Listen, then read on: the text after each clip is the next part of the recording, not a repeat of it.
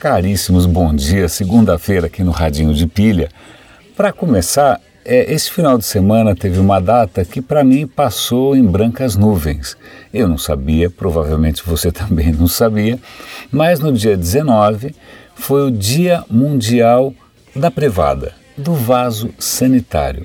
Ok, eu sei que isso não é, aparentemente não é um dos assuntos mais sexys e mais nobres e mais high-tech e mais disruptivos do mundo, mas eu descobri isso vendo por acaso. Vou dar link, inclusive, eu sei, o vídeo está em francês, lamento, mas é que eu vi isso num, num, artigo do Le Monde francês, em que eles inclusive citam o Bill Gates, o Bill Gates, né, o Bill Gates, o cara mais rico do mundo, né, que entre várias frentes em que ele está investindo, uma das frentes é não é exatamente frente, mas tudo bem, é o vaso sanitário. Porque, citando um tweet do próprio Bill Gates, o vaso sanitário moderno foi inventado em 1775, 250 anos atrás, ou mais, 260, e nunca mais foi inovado.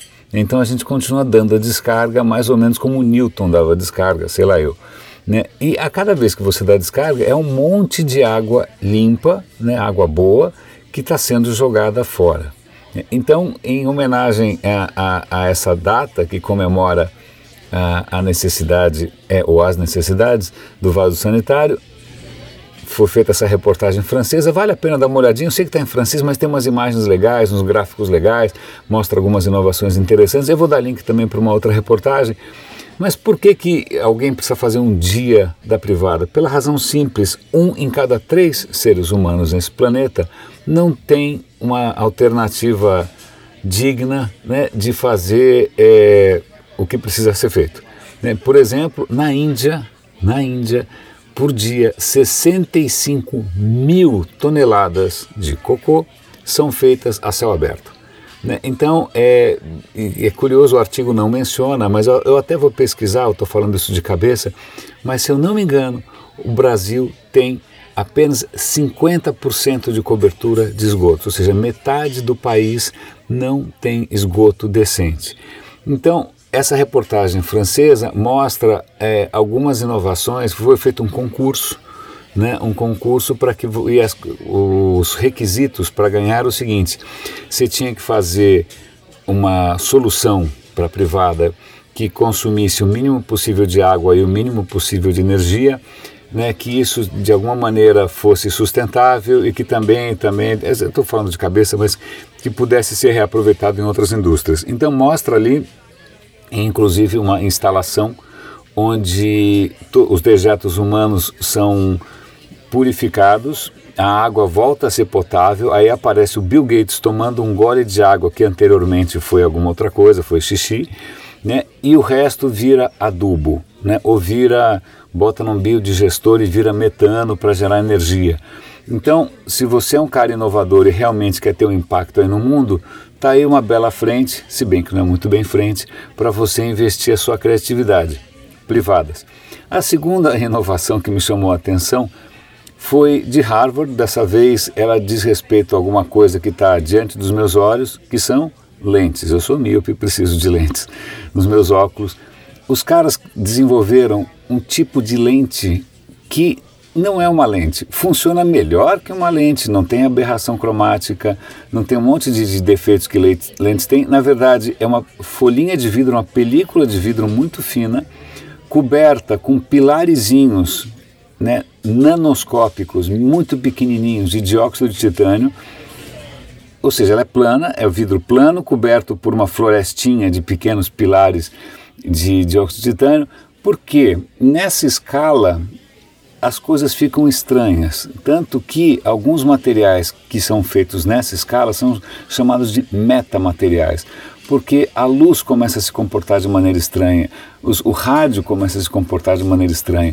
Então, essa lente muito fina, né, que está utilizando metamateriais numa escala nanoscópica, ela funciona melhor que uma lente feita no processo normal desde o século, falei, 16 que é o que? Que era vidro fundido, que você né, fica ali é, é, tentando transformar numa coisa esférica, né, lixando, lixando, lixando e polindo. Então, isso está sendo usado em microscópios é, com uma qualidade superior à lente tradicional. O cara diz que é muito fácil escalar isso para qualquer tamanho de lente, você só tem que variar a posição e o tamanho desses nanopilarezinhos. Né? O processo de fabricação é simples, é o mesmo processo de fabricação que você faz chip de computador e os materiais envolvidos são baratos. Dióxido de titânio é usado em tinta de parede. Então, puxa, eu não vejo a hora das lentes das câmeras e dos óculos e lentes de contato, etc. e tal, poderem usufruir dessa inovação. O que mais que eu tenho aqui? Eu tenho um, uma coisa extremamente interessante. O Google lançou, eu vou tentar simular isso aqui para vocês terem uma ideia, para você sentir um pouco ou entender de uma maneira mais intuitiva como funciona o Deep Learning, a inteligência artificial do Google, eles criaram um sitezinho, e eu vou dar a URL aqui para vocês brincarem, em que ele fala assim: olha, desenha aí um peixinho em 20 segundos. Aí você começa a desenhar na tela, enquanto você está desenhando, uma inteligência artificial fica tentando adivinhar o que você está fazendo, o que é absolutamente bárbaro. Então, eu vou. vou a gente está com o microfone aberto. Ele, olha, está pedindo para eu desenhar um envelope em 20 segundos, tá bom? Eu vou começar. I see square.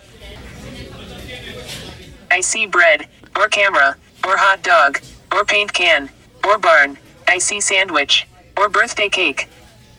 Moral da história, meu desenho é um lixo, a inteligência artificial não conseguiu adivinhar o desenho que Sorry, eu fiz. I couldn't guess it. Agora vou, ele pediu para desenhar um sofá. Será que eu vou conseguir desenhar um sofá? Vamos ver se eu consigo desenhar um sofá. I see suitcase, or stairs, or laptop, or square. Oh, I know, it's couch. Pronto, conseguiu adivinhar que eu desenhei um sofá. Cara, é muito divertido. Tentem lá vocês, tá? O que é interessante é ver as tentativas que a inteligência artificial faz de adivinhar essa história a partir dos seus rabiscos. Isso me faz lembrar aquelas brincadeiras, aqueles joguinhos de dia chuvoso, em que você fica fazendo mímica que nem um tonto e imagina, a inteligência artificial vai matar a história em 30 segundos, né? Estamos fritos. Tem mais uma, uma última é, notícia que eu quero comentar com vocês, que é o seguinte: eu achei inspiradora a história. Os Estados Unidos estão prestes a lançar uma nova geração de satélites meteorológicos. Qual é a graça disso? A graça disso, primeiro, é que vai melhorar pra caramba a capacidade, a qualidade, a velocidade desses caras. A resolução vai aumentar não sei quantas vezes, ele vai transmitir imagens a cada 30 segundos. Mas o que eu achei mais legal dessa história, que eu não sabia, que acho que vale a pena você saber também, na verdade, isso não serve só para os Estados Unidos, porque vários países, acho que cento e tantos países, eu não lembro mais o número, eu dou o link aqui para vocês verem a matéria na íntegra, tá?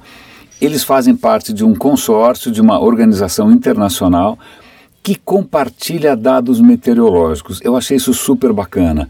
Então, é, as, as previsões, quer dizer, os dados americanos são compartilhados com os russos, japoneses, europeus, etc, etc, etc. Por quê?